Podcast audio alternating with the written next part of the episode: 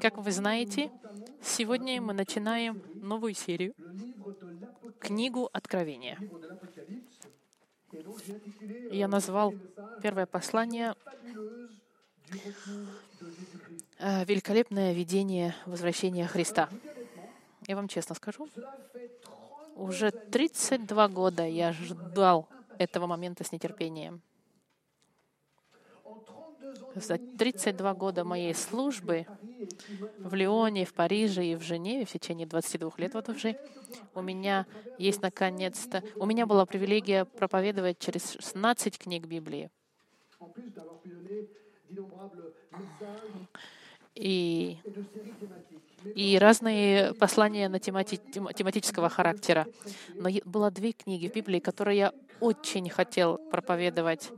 Я немножко побаивался эти две книги, потому что они могут быть противоречивыми для некоторых людей. Сначала я хотел про...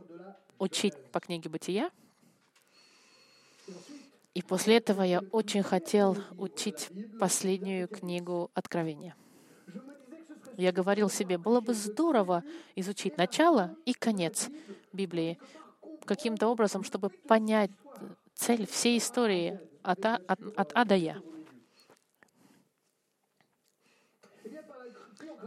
И по милости Божьей мы с вами прошлись по книге «Бытия» в прошлом году. И эти послания на русском языке тоже у нас есть на нашей странице. А сегодня я начинаю книгу «Откровение», и я очень счастлив. Просто счастлив, что у меня есть возможность на этой книге остановиться. Сказав все это, я понимаю, что я попадаю на минное поле своего рода, потому что книга Откровения — одна из самых противоречивых книг. Там очень много супернатурального. Оно, с одной стороны, интригует, а с другой стороны, немножко нас обескураживает со своим языком апокалиптическим, и порой кажется, что мы не понимаем. И, конечно, это не удивляет, что есть много разных интерпретаций, на эту книгу. И, к сожалению, я говорю, к сожалению, это, к сожалению, многих проповедников останавливает изучать эту книгу. Они говорят, не хочу изучать, чтобы не создавать никаких каких-то непонятных противоречий. И они оставляют эту книгу сбоку. И они не хотят в нее вникать. Есть даже некоторые институты теологии, которые отказываются изучать эту книгу в своей программе, чтобы избежать противоречий к сожалению. И это жалко.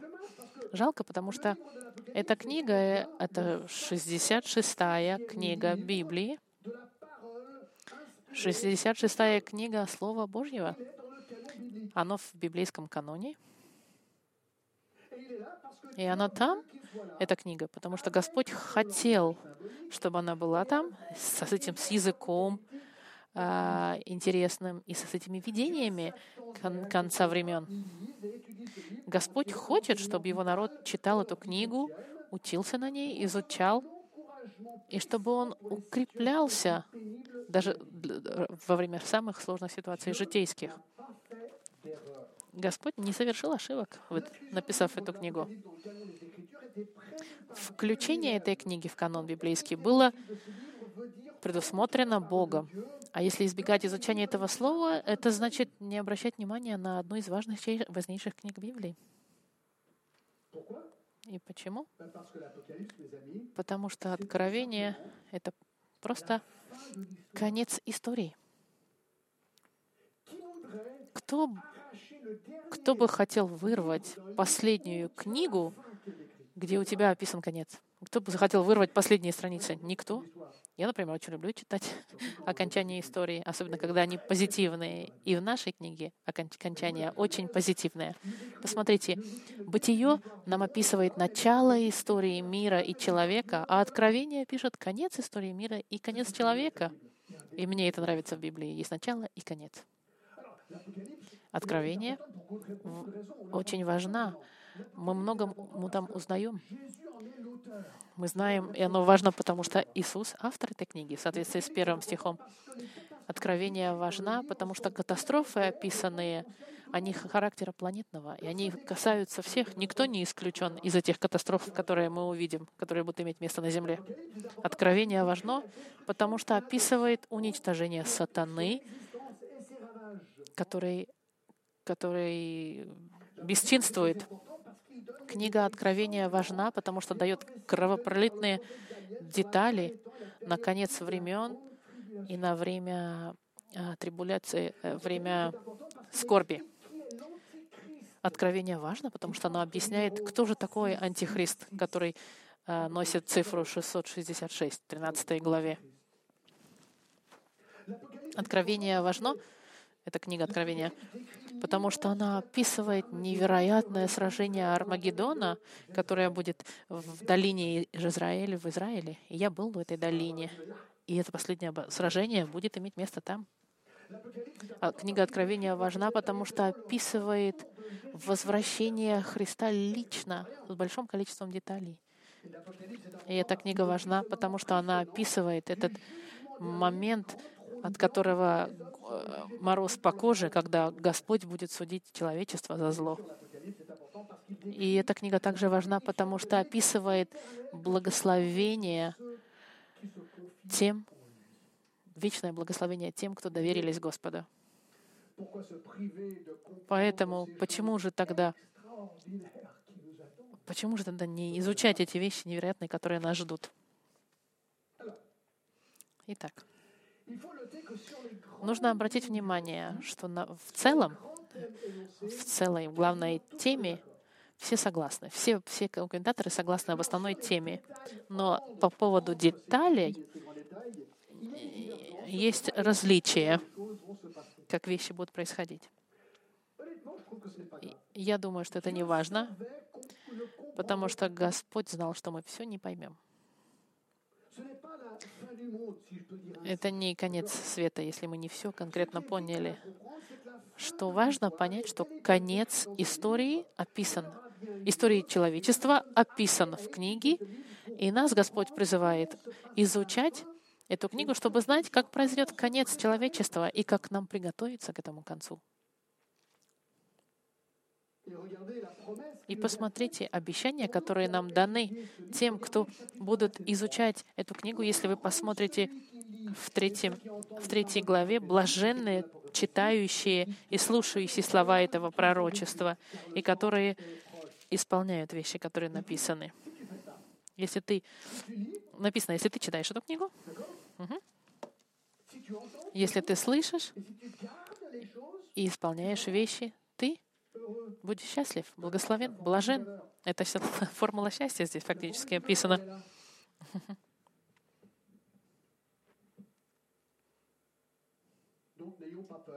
Поэтому давайте не будем бояться. И будем с, со скромностью и скротостью изучать эту книгу. Есть, конечно, важный вопрос. Как интерпретировать книги, понимать книги Откровения?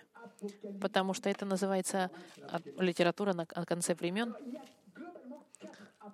Есть, есть четыре исторических подхода к изучению этой книги. Первый — это аллегористический подход, который говорит, что это как бы аллегория между добром и злом, и все должно быть интерпретировано символично. Это первый, первая форма интерпретации.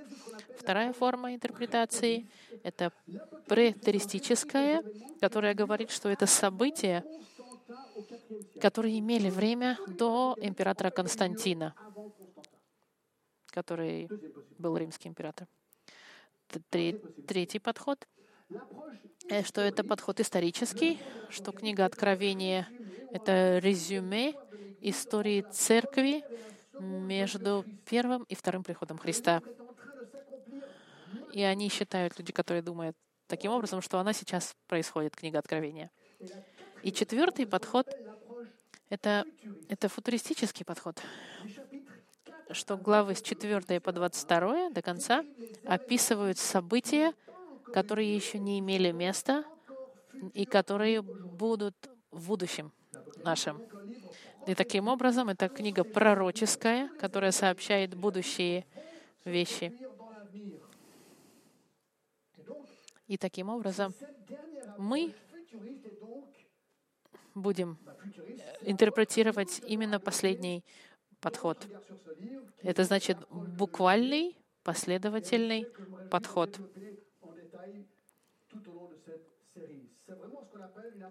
Да. да, это называется буквальный и последовательный подход. Вы можете задаться вопросом, ну почему он, мы решаем подходить к, к этой книге Откровения буквально? И я вам дам а, иллюстрацию. Представьте, что вы на острове, на необитаемом, один. И вам дают одну книгу почитать, Библию. Вот буквально у вас есть одна книга, почитать это Библия. И вы эту книгу никогда не видели в своей жизни, представьте. Вы начинаете читать эту книгу, потому что вам все равно нечем заняться. Вы где начнете читать? Понятно, что вы начнете читать в начале, первая глава, первый стих. И как вы тогда будете относиться к этой книге? Ну, вы начнете и в начале, и прочитаете до конца. И ваш подход будет какой? Скорее всего, вы будете понимать эту книгу буквально. Как, как история, которая правдивая, и нет никакой причины и по-другому считать, читать эту книгу. И вы найдете настоящую логику. Например, в Бытие 3 глава 14 стих есть пророчество на, о том, что сатана, его голова будет раздавлена потомкам Евы. А 20 глава Апокали... э, книги Откровения у нас как раз есть описание дня, когда сатана брошен в огненное озеро. Я вижу пророчество в Бытие, и я тут же вижу исполнение этого пророчества в книге Откровения. Начало и конец. Логично. И тогда вы понимаете, что это здорово, интересно. Есть начало и конец даже для сатаны. И между этими двумя событиями оста- остальная часть Библии описывает хаос, который сатана раскрыл и творит в мире, и, и который Господь а, как бы победил через своего Сына Господа Христа, и который заканчивается уничтожением сатаны Сыном Христ, Господа Христом. Поговорим немножко о символизме. Это будет наш подход, буквальный, литературный, прямой. А, в Библии, в, в книге Откровения, однако, есть очень много сим, символов, которые нелегко понять. Но не будем удивлены, потому что в Библии очень много символов. И я вам дам другой пример. Он не в Откровении. Например, Псалом 97.8. Вы наверняка знаете наизусть, я шучу. Смотрите, как написано. «Да рукоплещут реки и далекуют вместе горы». Вы читаете это и вы говорите, хм, можно ли услышать рукоплещение реки и ликующие горы?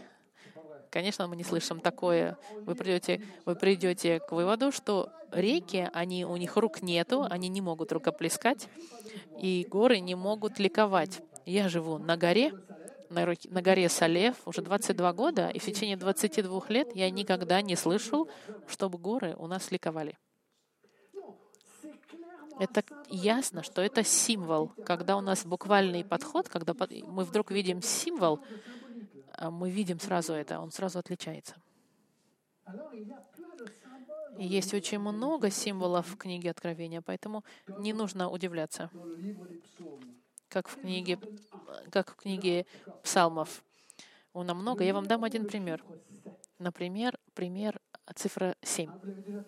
Вы все слышали 7. Это символ совершенства. Это правда или неправда? Послушайте, это правда, что цифра 7 используется в книге Откровения много раз. Есть семь звезд, семь э, богов, семь ангелов, семь труб, семь громов, семь голов, семь диадем, семь чаш, семь гор, семь царей, много разных других. Э, это случайно или нет? Вот в чем вопрос, да?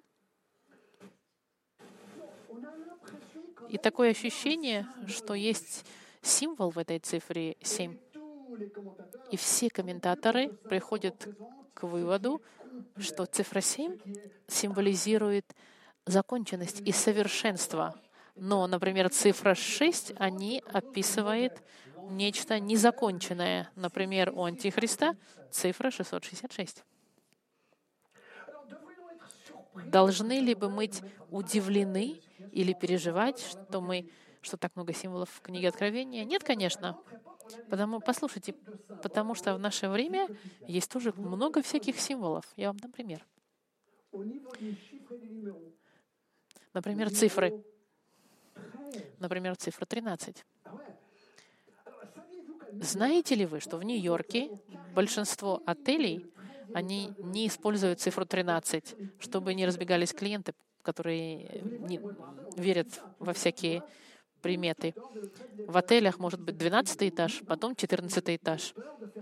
Они не хотят использовать цифру 13, потому что люди, многие считают, что цифра 13 — это цифра, которая приносит несчастье. И проблема в том, что с этими символами у нас есть тенденция туда залезть и, и все попытаться понять в этих символах. И тогда мы полностью теряемся. Сами можете сходить в Нью-Йорк, и, например, вы хотите жить в комнате на 13 этаже, но вы не найдете. Вы будете просить и говорить отелю, это смешно, что я хочу 13 этаж. Смешно, правда? И вам приходится принимать факт, что нет 13 этажа, и вы идете, либо идете в другой отель, где есть 13 отель, или вы идете и живете на 12 или на 14 этаже. Но да, глупо вникать в детали этого символа 13, надо просто обращать внимание и все. И то же самое у нас. В книге Откровения есть много символов. Мы попытаемся их интерпретировать как сможем, без, без там, сильных глубоких э, изысканий. И мы не будем тоже, и не будем пытаться э, э мы не будем пытаться найти точные детали всех этих символов, потому что они все очень общие. Вы можете со мной не соглашаться. У вас полное право на это. Нас всех призывают изучать Библию я изучал, старался и пытаюсь, попытаюсь вам передать. Вы можете со мной не согласиться, и я скажу, окей, но мы не будем ссориться из-за этого. Мы спокойненько можем обсудить наши разности во мнениях, но самое главное, какие бы мнения у нас ни были, вот что я вам хочу сказать. Если вы знаете Христа, в чем благая весть? Иисус вернется, и ты вместе с Ним пойдешь. И если у нас не, разные отношения ко времени, когда он вернется, это не важно. По-любому я готов. Ты готов? Пройду ли я через период э, страданий, не пройду, который описывается, это не важно. Важно то, что я готов. Мы попытаемся разобраться. Это как бы Джон э, обращается к людям, которые имеют э, немножко другую интерпретацию, ко временам, которые будут иметь место э, в Откровении. Поэтому, прежде чем мы начнем изучать, я просто хотел немножко остановиться на главных этих пунктах. Вот теперь э, важное. Какое центральное послание книги Откровения? Центральное, центральное послание. Помните 11 сентября 2001 года? Все помнят, если вы жили в, то, в это время. Моя жена и я, мы были дома и, и посмотрели телевизор, и мы увидели эти два самолета, которые врезались в эти башни в Нью-Йорке. На нас это произвело ужасающее впечатление. Мы были поражены. И мы все вспоминаем эти дни, которые длились, и все только и думали об этих двух зданиях обрушенных, и все задавались вопросом, ну как такое зло возможно? Есть люди, которые просто целыми днями задумывают зло худшее, которое только возможно. Как это возможно? Как люди могут так взять и решить убить сразу 4000 человек?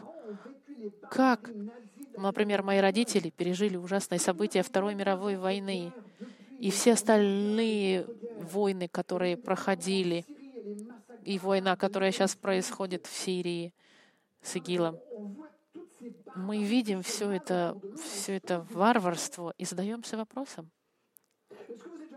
Вы задавались когда-нибудь вопросом, почему это зло существует? Почему? И вот вам ответ. Из-за одного ангела. Из-за одного ангела. Библия нам говорит, что есть два типа ангелов. Ангелы, которые нас защищают, и ангелы, которые пытаются изо всех сил нас уничтожить и убить. И среди этих злых ангелов есть один особенный, которого нужно бояться. Библия дает ему много имен. Например, обвинитель, соблазнитель, старая змея, рыкающий лев, принц всего время, всех времен, мирской принц, дракон, соблазнитель, Вильзевул, а, ангел света, сатана, Люцифер и лукавый. Я вам скажу, если вы христианин, самая первая цель сатаны — это вас уничтожить. Вы скажете, правда? Да? В послании к Петру, в пятой главе,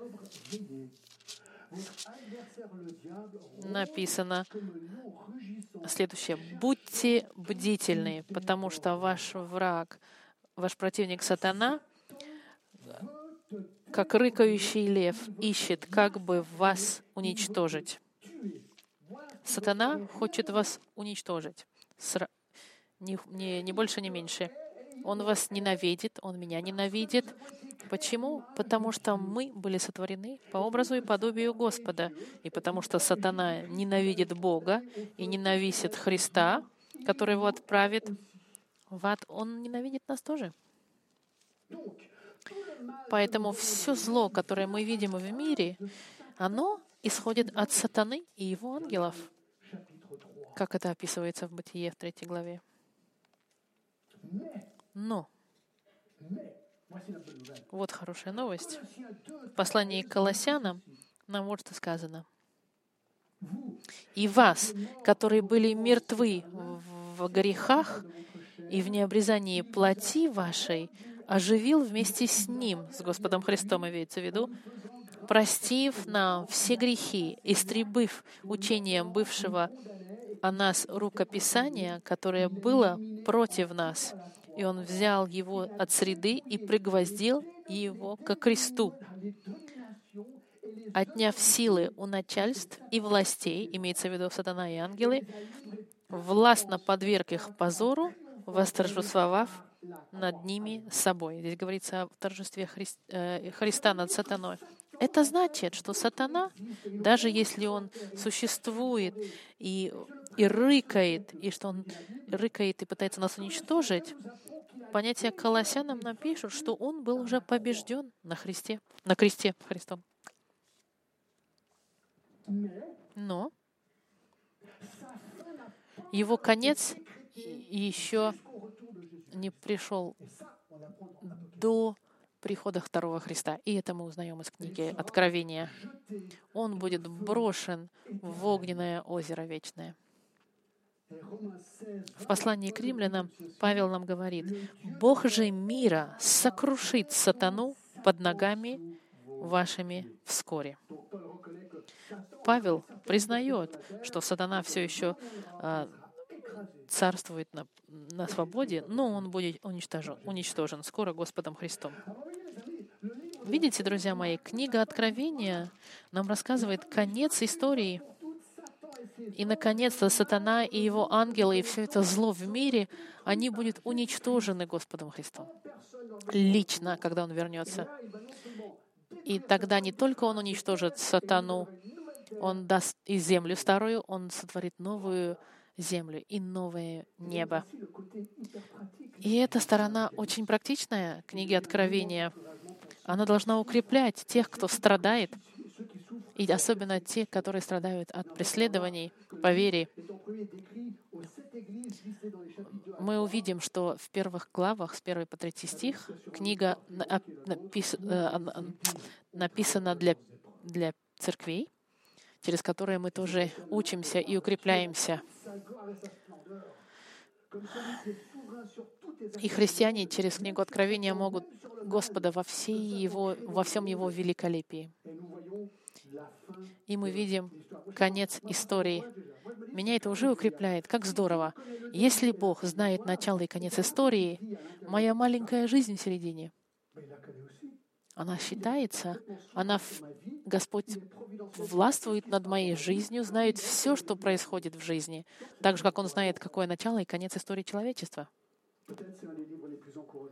Для меня, возможно, это одна из самых укрепляющих книг Библии. План книги находится в первой главе, э, в 19 стихе. Иисус Иисус говорит, то есть опиши то, что ты видел, и так напиши, что ты видел, и что есть, и что будет после этого. Что ты видел, это первая глава, что есть, это вторая и третья глава, и что будет, это с 4 по 22 стих. Сегодня мы с вами посмотрим первую главу. Это великолепное видение Иисуса Христа апостолу Иоанну. Это предвкусие того, что мы увидим в этой замечательной книге. Первое, мы посмотрим, это видение, и второе — видение объясненное. Да? Библию у вас в руках? Открываем. Первая глава, первый стих. Откровение, ви, другими словами, увидение Иисуса Христа, которое дал ему Бог, чтобы показать рабам своим, чему надлежит быть вскоре. И он показал, послав это послание через ангела своего, рабу своему Иоанну, который засвидетельствовал Слово Божье и свидетельство Иисуса Христа, и что он видел. Слово «откровение» очень интересно, потому что в греческом языке это первое слово, и оно значит «апокалипс». Апокалипс — это значит открыть невидимое. Это видение Иоанна. Того, что как бы приоткрыть завесу, другими словами. Апокалипс значит приоткрытая завеса. Завеса того, что произойдет в будущем. И смотрите, мы видим, что которое дал ему Бог, это значит, Бог дал Господу Христу. Каким образом? Он показал Иисусу Христу, как в послании к филиппийцам во второй главе в пятом стихе, он сказал, «Ибо в вас должны быть те же чувства, которые и во Христе Иисусе. Он, будучи образом Божьим, не почитал хищением быть равным Богу, но уничижил себя самого, приняв образ раба, сделавшись подобным людям и по виду став, как человек смирил себя, быв послушным. Поэтому и Бог превознес его и дал ему имя выше всякого имени. Это, и это возвышение имени Христа, это было видение, которое Господь отда, показал Иисусу Христу, и через и, и Иисус показал это видение Иоанну. И он показал, послав он через ангела своего рабу своему Иоанну, который засвидетельствовал Слово Божие и свидетельство Иисуса Христа, и что он видел. Так. А, когда слово написано, здесь сказано, что вскоре, слово «вскоре», оно может значение иметь, что произойдет вскоре, прямо сейчас. Например, в 22 главе он говорит о очень близком приходе событий несколько, через несколько минут или через несколько часов. Но слово «вскоре» может также быть использовано э, как когда это произойдет, будьте внимательны, потому что это произойдет очень быстро. Это тоже может быть значение этого слова «вскоре». Как только начнется период конца времен, будьте внимательны, потому что вещи быстро будут разворачиваться. Смотрите, первый стих, он не заканчивается. Давайте узнаем, что же это за ангел? Кто этот ангел?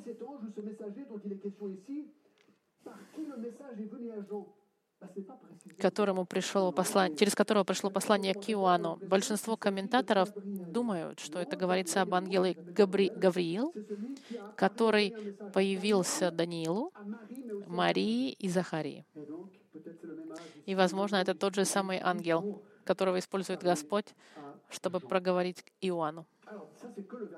И это только первый стих. Мы видим, как резюме, Господь дает Иисусу видение в отношении того, что произойдет, и это послание доставлено Иоанну, чтобы укрепить христиан. Неплохо для первого стиха, правда? А кому э, послание? Слуге Иоанну, рабу, слуге. Мы говорим об апостоле Иоанне. Через несколько минут вы увидите его портрет с 9 стиха. Мы с вами говорим о том апостоле, который был с Господом Христом в течение трех лет его службы. И смотрите, Иису, э, Иоанн что говорит? Который засвидетельствовал Слово Божие и свидетельство Иисуса Христа, и что он видел. Это интересно, потому что Иоанн заявляет, что он получил Слово Бога и свидетельство Иисуса Христа лично. Он просто подтверждает это, что то, что он видел, идет никого иного, как, кроме как Бога. Да. То, что я видел, идет от Бога. Это Слово Божье.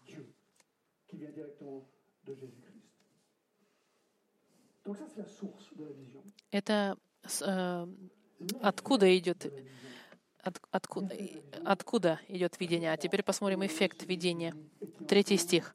«Блажен читающий и слушающий слова пророчества этого и соблюдающий написанное в нем, ибо время близко». Интересно, что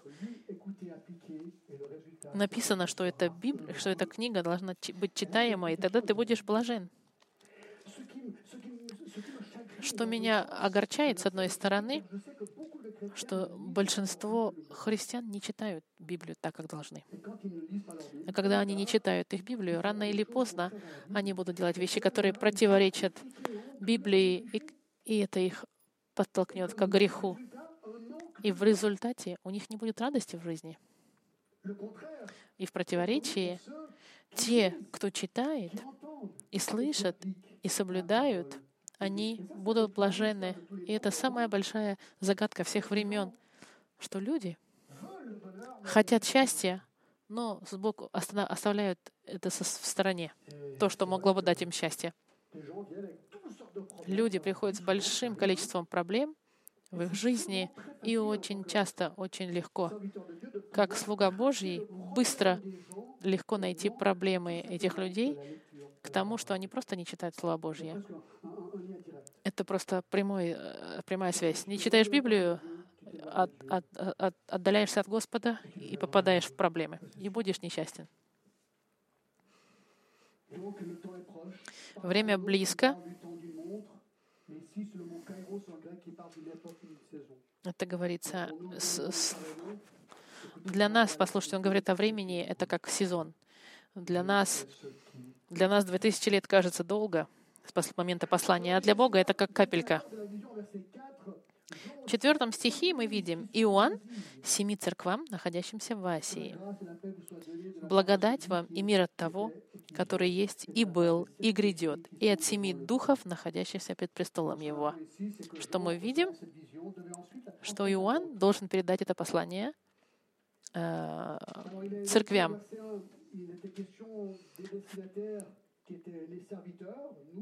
мы видим, что, что тут очень четко, что здесь это послание к этим церквям, и мы увидим во второй и в третьей главе, это церкви Ефес, Пергам, Сарды, Филадельфия, Лаодесия, еще две церкви. Они находились в сегодняшней Турции. На территории сегодняшней Турции эти были церкви. А вот uh-huh.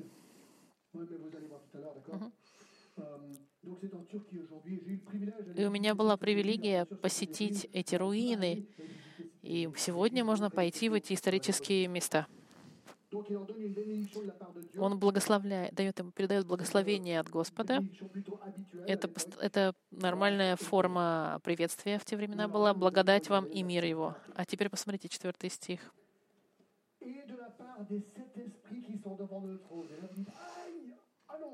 и от семи духов. Ага. И вы сразу задаетесь вопросом, что же это за семь духов?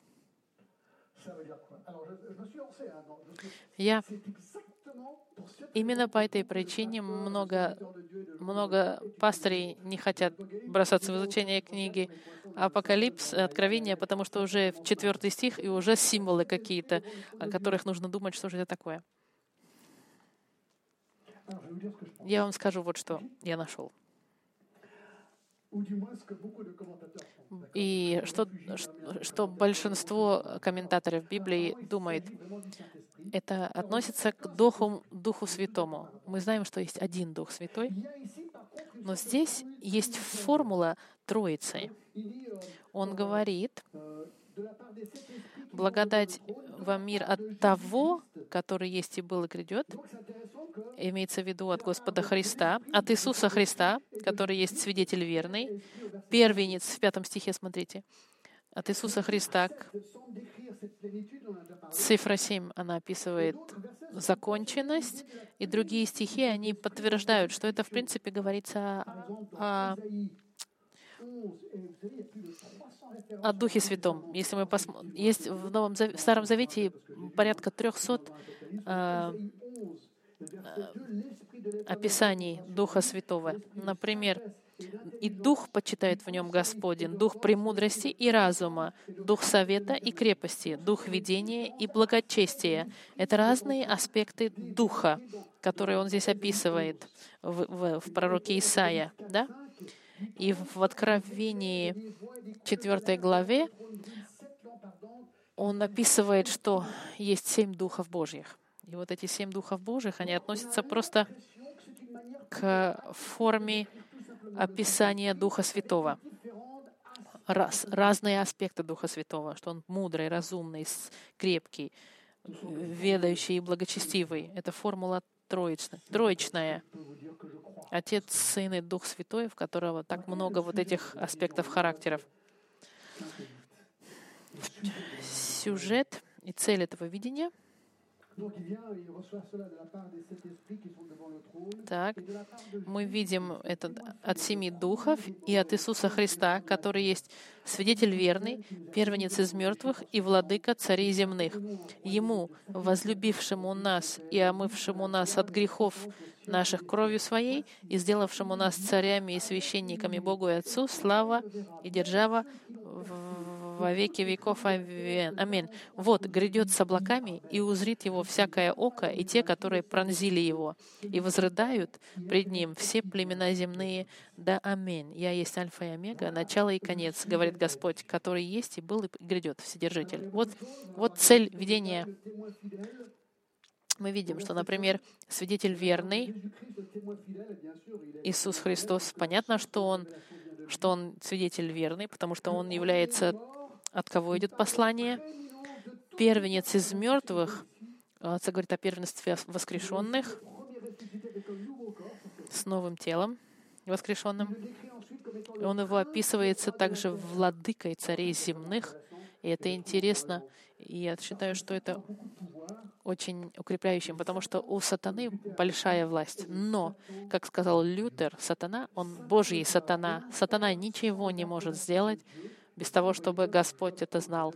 И мы это вы можете прекрасно видеть в послании от Иова, когда у меня есть послание о семи правдах о сатане, и мы с вами знаем, что в Псалме 80, э, э,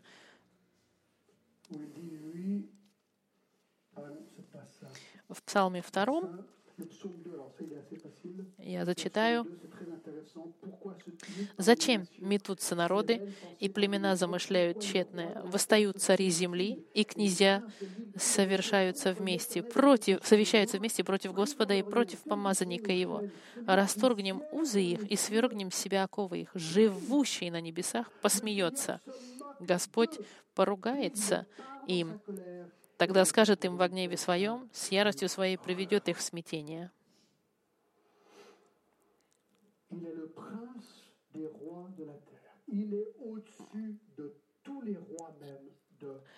Иисус, Он царь царей и превыше всех царей земли. И в послании к Даниилю мы знаем, что Господь даже худших, ужасных царей мира, Господь их ми управляет. Мы знаем, что Господь нас любит. В пятом стихе мы видим, что Он нас любит, возлюбившему нас и омывшему нас от грехов. Мы это все видим в пятом стихе. Мы видим в шестом стихе, что Он нас сделал царями и священниками для Отца, и мы Его народ. В шестом же стихе слава и держава во веки веков Ему, мы Его прославляем. Когда мы приходим в церковь, мы прославляем Его. И в седьмом стихе есть предвкусие того, что произойдет. Вот грядет с облаками.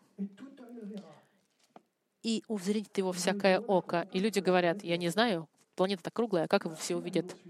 Если он приедет, если он придет в Израиль. Захария нам говорит, пророк, что его ступни коснутся э, горы оливковой этой. И когда его ступни коснутся, он говорит о том, что там на этой горе как раз стоит отель, и он говорит, когда Господь придет, этот отель на две части расколется, потому что в, пророке Захарии мы это изучали тоже, что эта долина на две части разделится. Как люди увидят это все всего мира? Хороший вопрос, правда? Я, конечно, не могу знать всех деталей, кроме того, что, посмотрите, если вот эта земля в моей, в моей ладони, для него это маленькая точечка, я гораздо больше, но все меня видят. Это гораздо больше нашего понимания, но то, что мы видим, что он приходит с облаками, и каждое око взрит его, а даже те, которые пронзили его. И возрыдают пред ним все племена земли. Да, аминь. Конечно, мы это все увидим дальше, все детали книги Откровения. Дальше он цити... цитирует Захарию, которая говорит о возврате Господа. И в послании в Деяние, когда Иисус уходит, вознесен, ангел говорит, почему люди, мужи, вы смотрите, этот Иисус вернется таким же образом, как вы видели его вознесенным. Он поднялся, его видели, он спустится, его вот все видеть в восьмом стихе. «Я есть Альфа и Омега, начало и конец, говорит Господь, который есть и был и грядет, Вседержитель». В восьмом стихе мы видим это как печать Бога. Я — Альфа и Омега. Тот, кто есть и был и придет, вам подтверждает, что все это произойдет. Даже если вы не понимаете все детали, это будет иметь место. Но когда это произойдет, вы сразу поймете. Это как в старозаветные времена. Все пророчества говорили о приходе Спасителя. Помните, как, как эти три, как эти мудрецы пришли и спрашивали а, где родился царь. И Ирод у них спрашивал, где родился этот Спаситель. Многие пророчества, они очень ясны, другие не все ясны. И очень многие пропустили первый приход Христа, потому что не увидели знаков. Сегодня мы смотрим назад и, и говорим, как они могли пропустить приход первого Христа, когда Он родился? Это же все было пророчествовано. То же самое касается и второго прихода э, Христа. Если все пророчества в отношении первого прихода исполнились, то же самое произойдет и со вторым приходом. Я абсолютно верю. Посмотрите, все вот это в Библии, это все уже произошло. Осталось только вот это, чтобы произошло. Потому что вся эта большая часть Библии — это уже будущее. А это наше будущее вскоре, в соответствии с Богом я уверен, что оставшиеся страницы, они будут иметь место. Он вернется с облаками.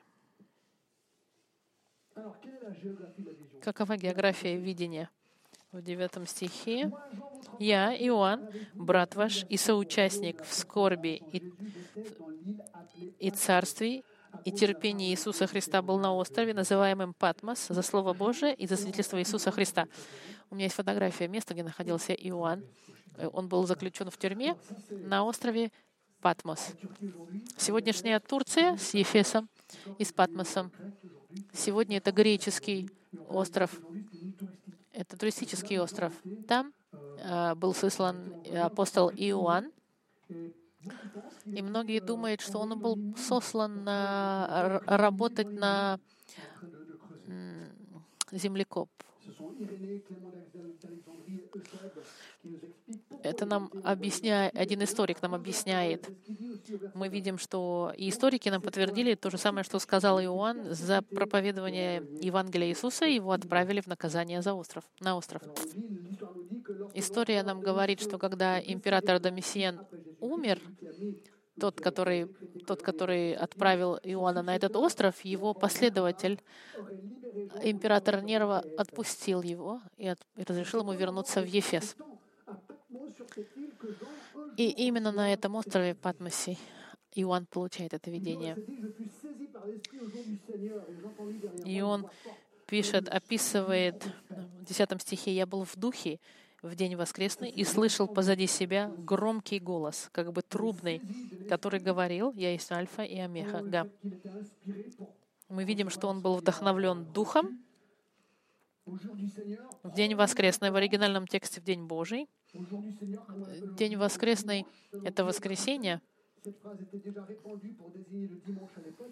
Потому, потому что после воскрешения Господа Христа христиане стали собираться по воскресеньям вместо субботы, чтобы отпраздновать воскресенье.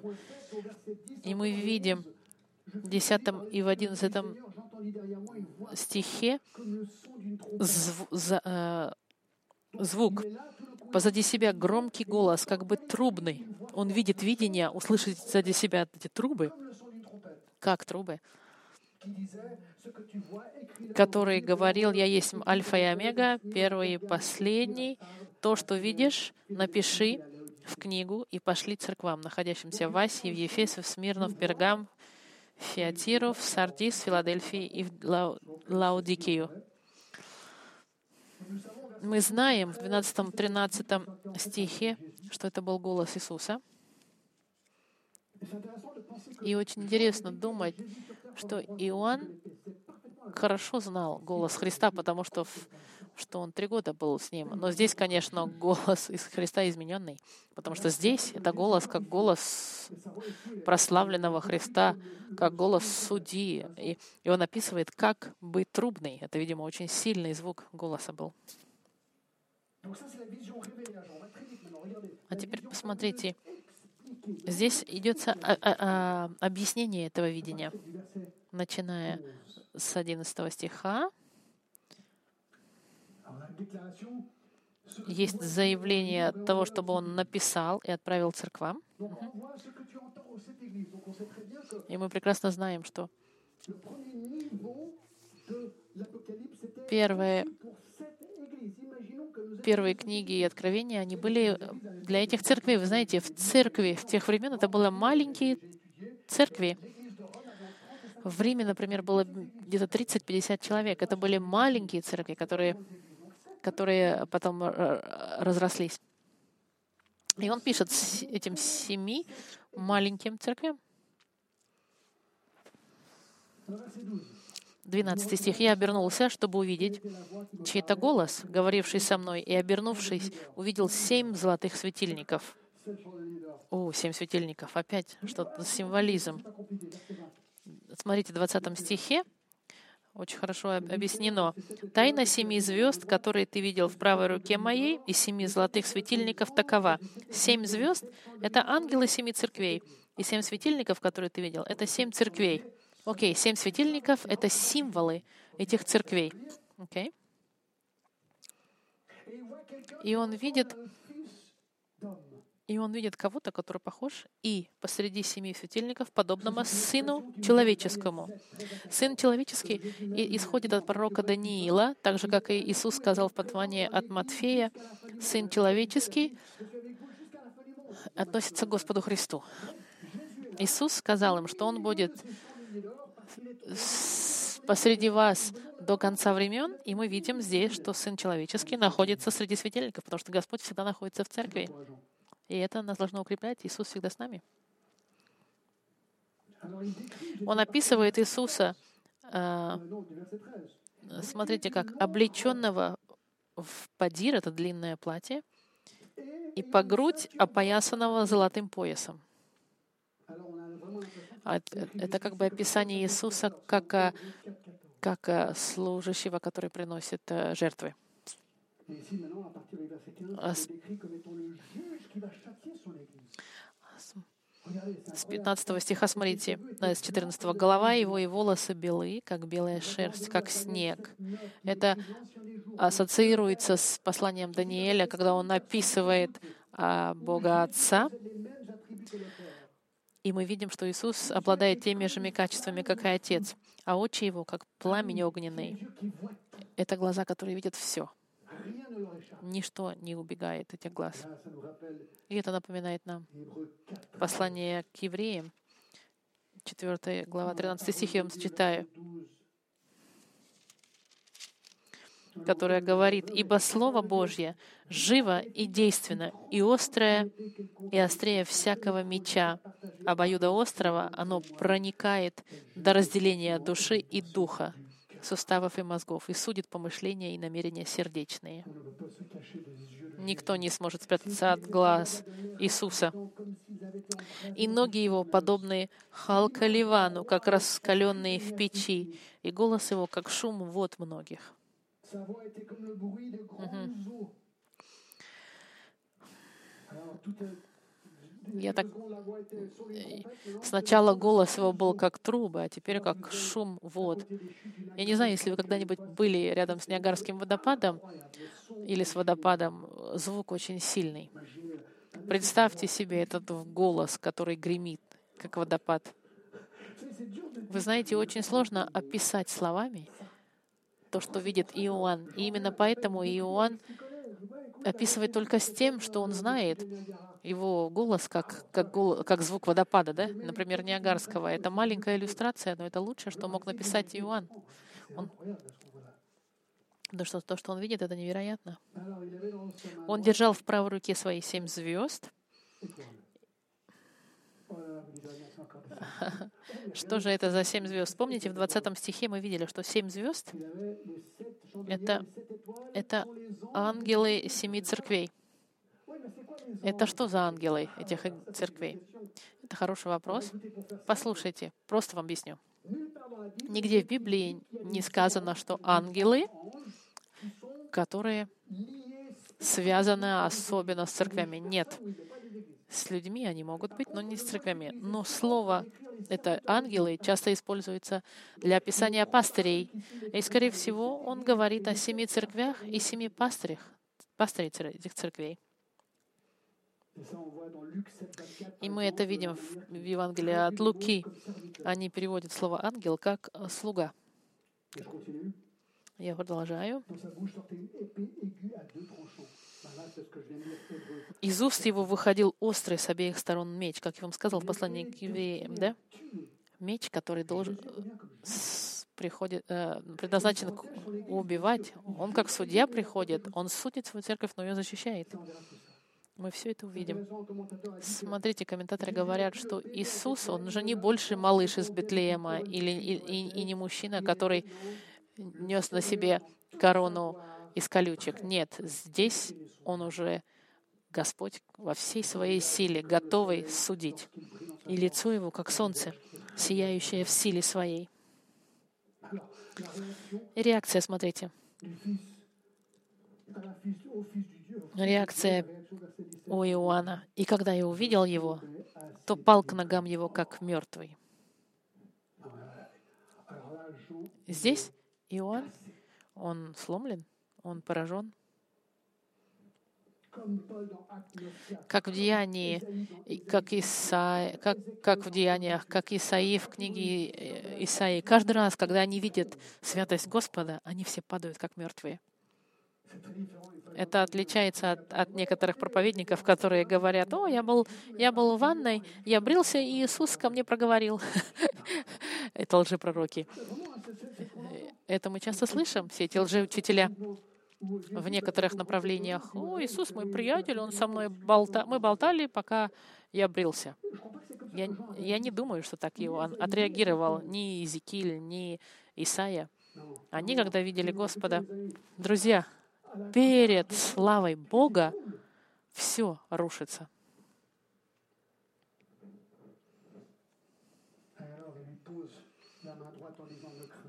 И он положил на меня правую руку свою и сказал мне, не бойся, я есть первый и последний, и живой, и был мертв. И вот жив во веки веков. Аминь. И имею ключи ада и смерти. Смотрите, как интересно. В восьмом стихе э, Отец сказал, я есть Альфа и Омега. В 18 стихе Иисус сказал, я первый и последний. Этот стих, он очень троечный. Иисус говорит, что Он равен Господу Отцу. Я первый и последний, и живой, и мертвый. Иисус воскрес навечно, и у Него в руках ключи от ада и от смерти. У Него власть и над смертью, и над адом. Он решает, кто умирает, когда умирает, кто идет на небеса, кто идет в ад, Потому что в присутствии Господа есть место счастья для тех, кто принимает Христа, и есть ада, который отвергает Христа. И у Христа есть ключ от этого. И все это заключено на кресте. Те, которые приняли Христа, они идут в рай. А те, которые отвергли, они умрут во грехах и будут наказаны навечно. И это мы с вами увидим. Но мы видим, что Иисус говорит, у меня ключи. Я ключ ко всему этому. И он заканчивает со своим... Э, так, с чем записывает? Мы видим, что а, Иоанн пришел в себя, и ему Иисус говорит, «Итак, напиши, что ты видел, и что есть, и что будет после этого». Тайна этих семи звезд, которых ты видел в правой руке моей,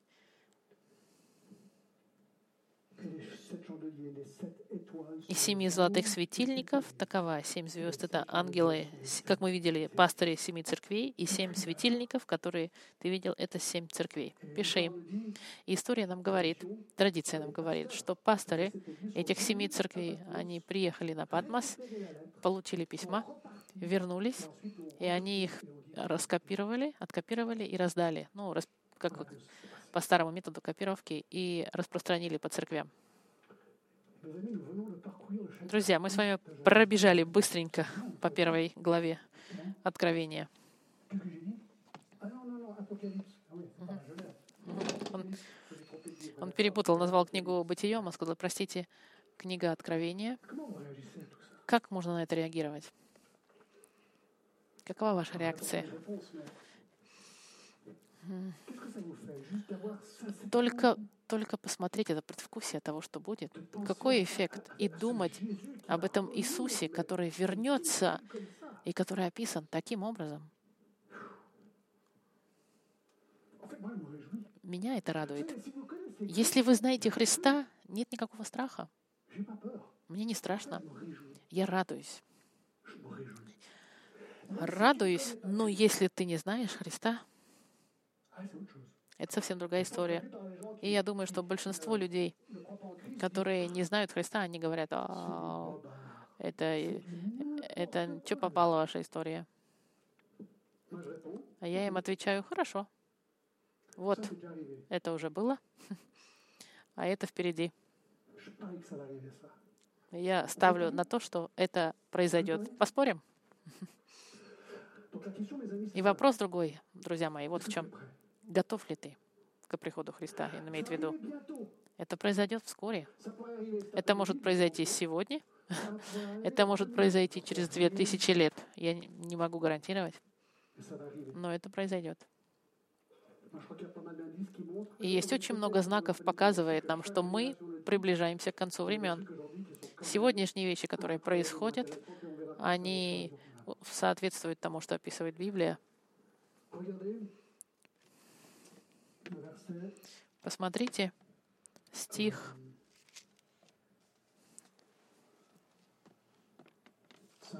пятый. Стих, э, стих пятый. Просто пятый стих.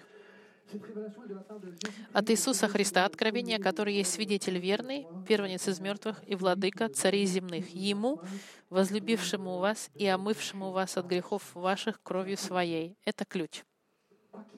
Что бы ни произошло в мире, что уверено, что Иисус пришел умереть за грехи. Он умер и воскрес, победив грех и победил смерть. И святое причастие нам напоминает это событие. Мы знаем, что Он не согрешил и, и, и и все это сделал ради меня, чтобы я был прощен и искуплен. И если ты знаешь Христа, то ты приглашен принять элементы причастия. Если же ты не знаешь Христа, у тебя есть два варианта. Первое — прими Господа Христа немедленно в твоем сердце. Проси Господа Иисуса простить твои грехи. Скажи, прости, что я согрешил против тебя. Пожалуйста, прости меня. И Господь вас простит мгновенно. И ты можешь участвовать с нами. Если ты согреш... И дальше, дальше он описывает о том, что те, кто не знает Господа Христа, не должны принимать святое причастие. Если ты христианин, исповедуй твой грех и участвуй. Если ты не христианин, приходи ко Христу. Ой. Ой. Помолимся, извиняюсь. Apocalypse 1. Ah Seigneur, quelle joie, quelle incroyable vision Jean a reçue. Merci parce que nous l'avons aujourd'hui. Seigneur, nous voulons être prêts pour ce jour et je te prie d'utiliser ce moment de saint maintenant pour nous préparer. Seigneur, que nous soyons Прошу прощения.